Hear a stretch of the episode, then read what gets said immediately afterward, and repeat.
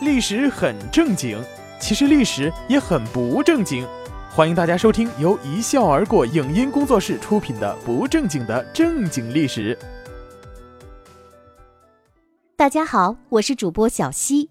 我们今天来说一说金榜题名与洞房花烛同步进行的榜下捉婿。作者江城胡子。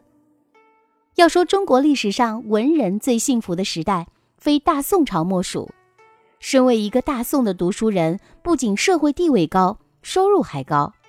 别说中进士了，就是中了举人，那待遇也是让人艳羡不已。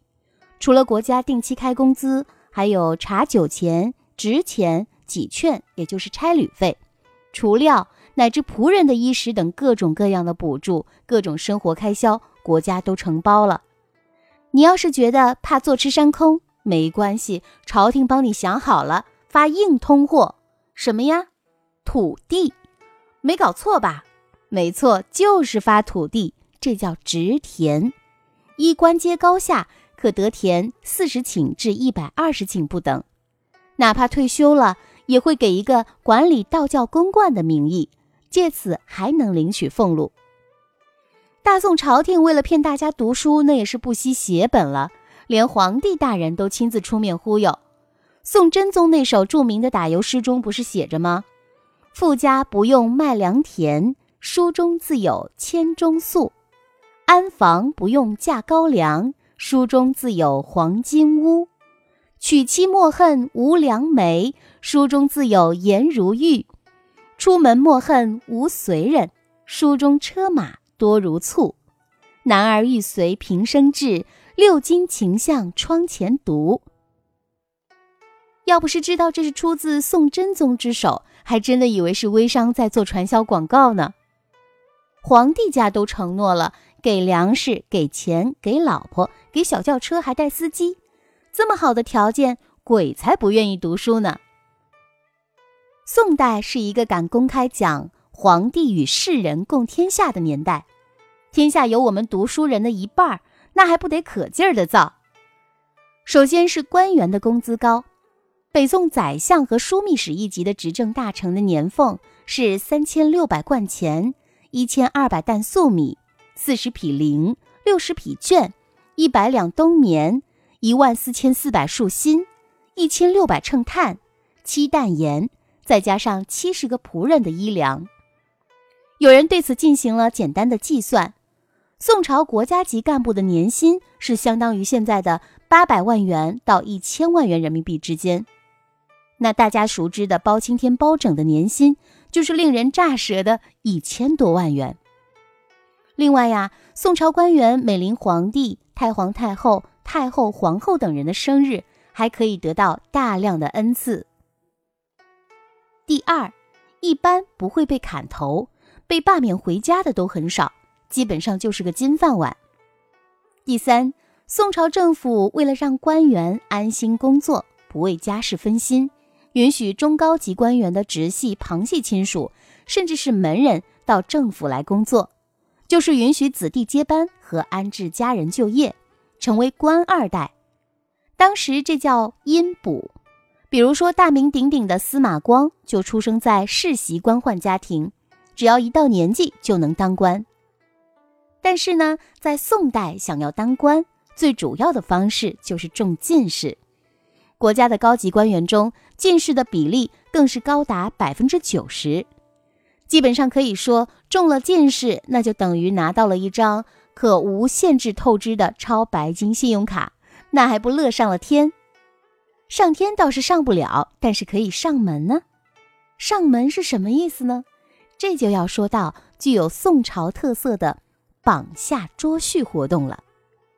从字面就很好理解，皇榜下面捉女婿呗，将女婿捉将上门拜了天地，哈哈，那我就有个进士女婿了。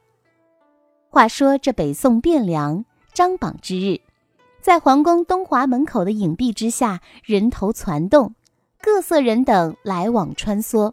忽听得人群内有人欢呼：“湖广安陆州张生高中某甲进士及第。”只见这张生刚刚挤出人群，还来不及欢呼呢，就被十多名壮汉团团围住。领头之人笑容满面，兴奋地开口道：“张公子可曾婚配？”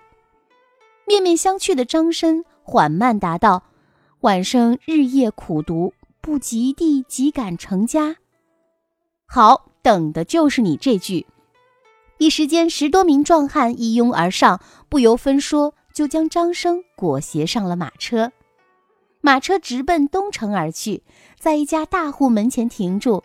进得堂来，只见后堂转出一如山富贵老者，开口言道：“我有一女，容貌俊俏，愿意嫁与公子为妻。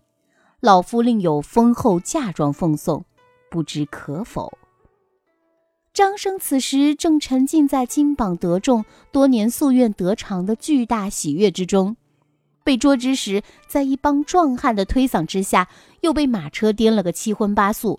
不知道今日被绑了去，是吃板刀面呢，还是馄饨面？顿生我命休矣的巨大恐惧。正在回味从凌霄宝殿三十三层天跌落地府十八层地狱的失重感，忽又听得美女金钱唾手可得，一时间手足无措，连连作揖，口称。愿从老丈安排。成了，后面的故事就俗套了，无非就是拜高堂、进洞房之类的事情了，按下不表。这就叫榜下捉婿。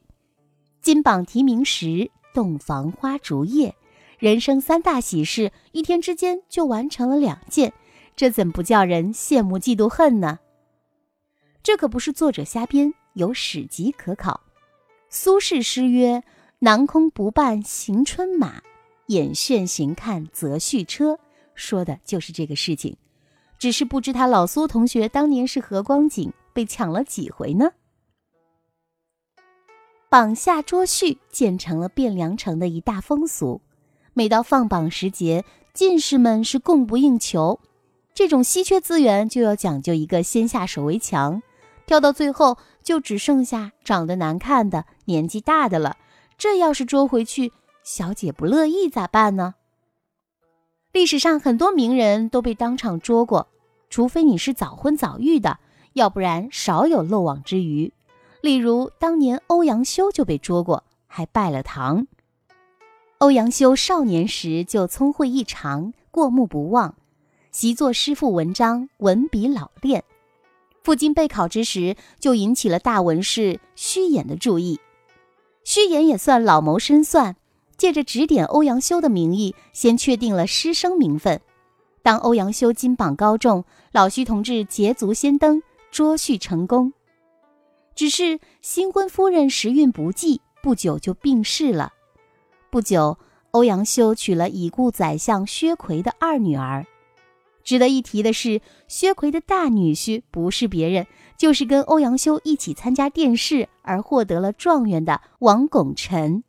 看来也是一个被捉婿成功的。后来，王拱辰的夫人也去世了，他又娶了薛奎的三女儿，继续做薛家的女婿，欧阳修的连襟。欧阳修写诗调侃他说：“旧女婿为新女婿，大姨父做小姨父。”其他榜下的被捉的更是不可胜计，如进士高清被宰相寇准之地捉走，王拱辰被宰相薛奎捉走，胡寅初被张邦昌捉走，不过他死活不干；进士周审被朱涛捉走，进士郭之运被秦桧捉走，进士王增被宰相李沆捉走，蔡卞被王安石捉走等等。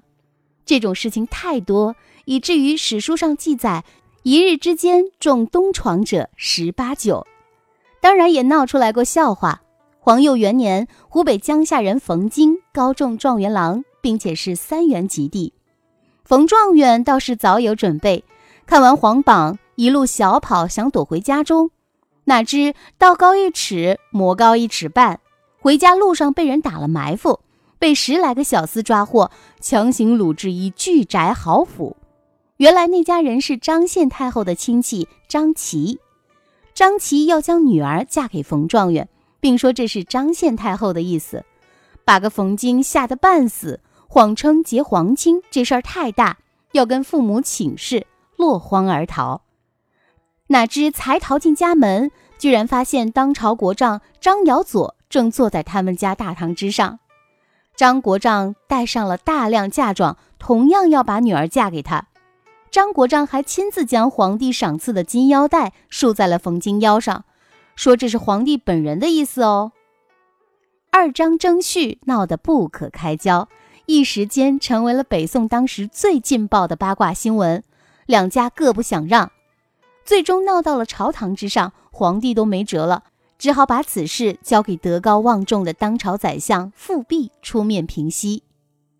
副宰相当即召见了冯京，一看，哎，这小伙不错，然后发话了：“得了，你们家的闺女都配不上冯状元，我家闺女还凑合，这个女婿归我了。”最终，富弼将大女儿嫁给了当年三元及第的状元郎冯京。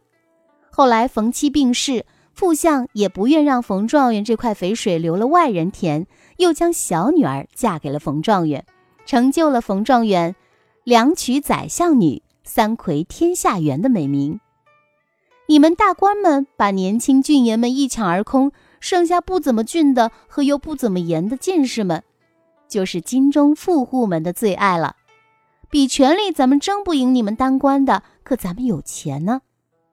据北宋《平州可谈》记录说，晋岁富商庸俗与后藏者嫁女，亦于榜下捉婿。后桌前以耳示人，使之抚旧，一序至千余民。